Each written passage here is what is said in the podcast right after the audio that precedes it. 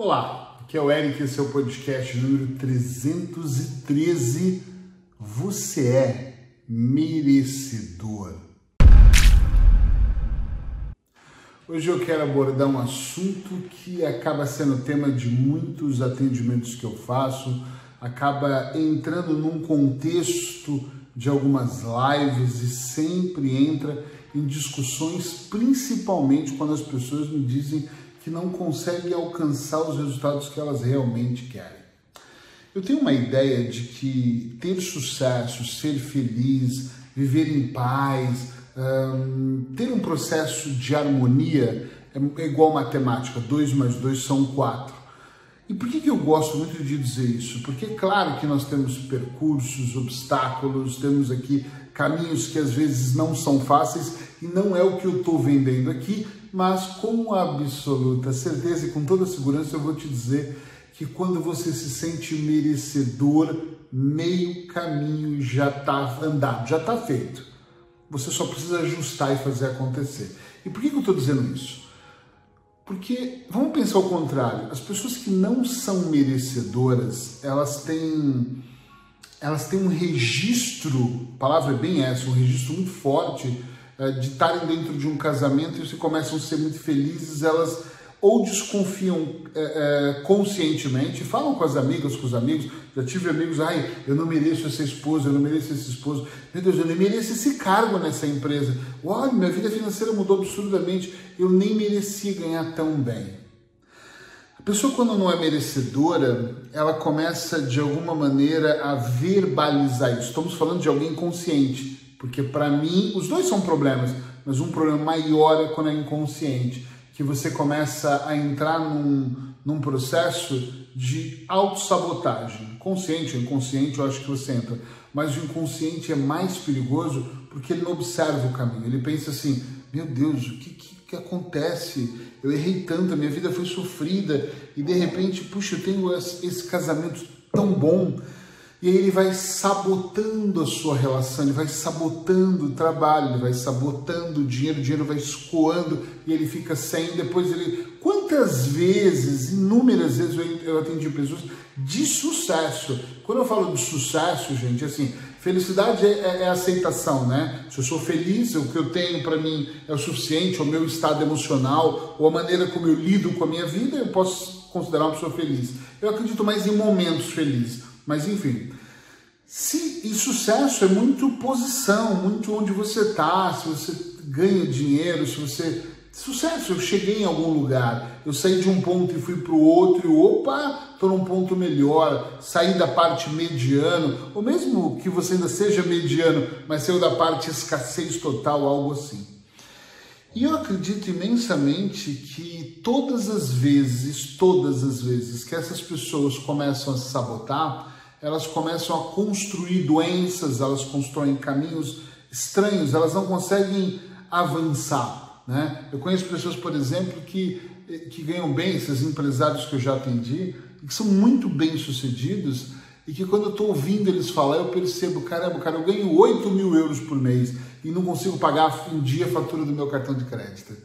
E eu olho aquilo e penso, caramba, e ele tem um, um custo de 8 mil? Não, ele empresta o dinheiro para quem não paga, ele compra coisas que estragam, ele gasta dinheiro com qualquer porcaria, porque a mente dele tem uma programação para gastar, escoar, enviar. Ele precisa se livrar do dinheiro, porque ele não é merecedor daquele dinheiro. Ele caga no casamento dele porque ele não é merecedor. Não conheço outra palavra, é essa mesmo. É, ele não é merecedor de viver melhor. Tá entendendo onde eu quero chegar aqui? As pessoas, quando elas não são merecedoras, elas vão se sabotando, consciente ou inconscientemente, e elas vão se livrando. Eu conheci pessoas na Ilha da Madeira que tinham tudo para ter muito sucesso nas suas carreiras, mas elas acreditavam que elas não eram merecedoras, elas aprenderam que não eram merecedoras, e aí elas fizeram o quê? Pânico de avião. Acabou, tenho medo, não posso sair da ilha, não posso viajar e aí a vida delas ficaram ali. É ruim ficar ali? No caso dessas pessoas especificamente, sim, porque elas precisavam ir para congressos, elas precisavam estudar fora, e aí elas decidiram mudar o rumo da vida delas pelo simples fato de melhor eu fazer dessa maneira, porque de outra maneira isso vai não vai funcionar. E a pessoa se sabotava. O melhor processo é aquele que você consegue fazer de maneira harmoniosa, penso eu, tá? E de um tempo para cá na minha vida, eu também vim olhando o que, que eu mereço e o que eu não mereço, quais as crenças que me limitam e quais as crenças que me libertam, qual é o tamanho da minha fé, o que é fé cega, o que é realmente eu conquistar, o que é felicidade. Eu vou me pegando as palavras, me pegando ao que acontece no dia a dia e uma coisa muito mágica para mim, para mim, muito mágica, que faz muito sentido, é quando eu realmente olho para o que está acontecendo e penso Será que sou eu que estou bloqueando este caminho? Será que sou eu que estou impedindo que aquilo realmente venha, que caia na minha vida? Porque eu posso ter uma crença que, por exemplo, eu não tenho uma crença que coisas fáceis temos que desconfiar. Muita gente tem. Aparece o um emprego dos sonhos. Ah, não sei não. Tem algo aqui estranho, porque sua programação diz isso. Então, como você não se sente merecedor, se alguém te dá alguma coisa, eu já dei para várias pessoas coisas que as pessoas pensaram: qual é o golpe, qual é a situação, o que, que vem a seguir? A pessoa não sabe aceitar. Olha que, que, que louco esse processo. Tem muita gente que não sabe aceitar, tem muita gente que não sabe receber algo. A pessoa está sempre desconfiada, ela está sempre tensa porque ela não é merecedora daquilo. Então ela vai estragando a vida dela, ela vai se sabotando. E o curioso é que muitos processos, não vou dizer todos, mas muitos processos, eu estava com um cliente, o cliente me contava da sabotagem dele e ele não enxergava que era sabotagem porque era assim. Ele virava e falava assim, por exemplo, inconscientemente, ele não sou merecedor desse trabalho. E aí ele perdia o emprego. E aí em casa, assim, meio cabisbaixo, com a mão contra a bochecha, ele falava assim: sabia, aquilo era muito para mim. Já conheci pessoas que estavam em relações que terminaram e a pessoa falava assim: claro, todo dia eu sabia que aquilo era, era muito para mim. Era demais, era bom demais para ser verdade. Tira essa frase da sua, da sua vida, da sua cabeça. É bom demais para ser verdade, é bom demais para ser verdade. Quando eu era adolescente, eu tinha um hábito que me acompanhou até a idade adulta e graças a Deus eu não tenho mais, que era, ih, tá acontecendo muita coisa boa, vai acontecer uma coisa ruim.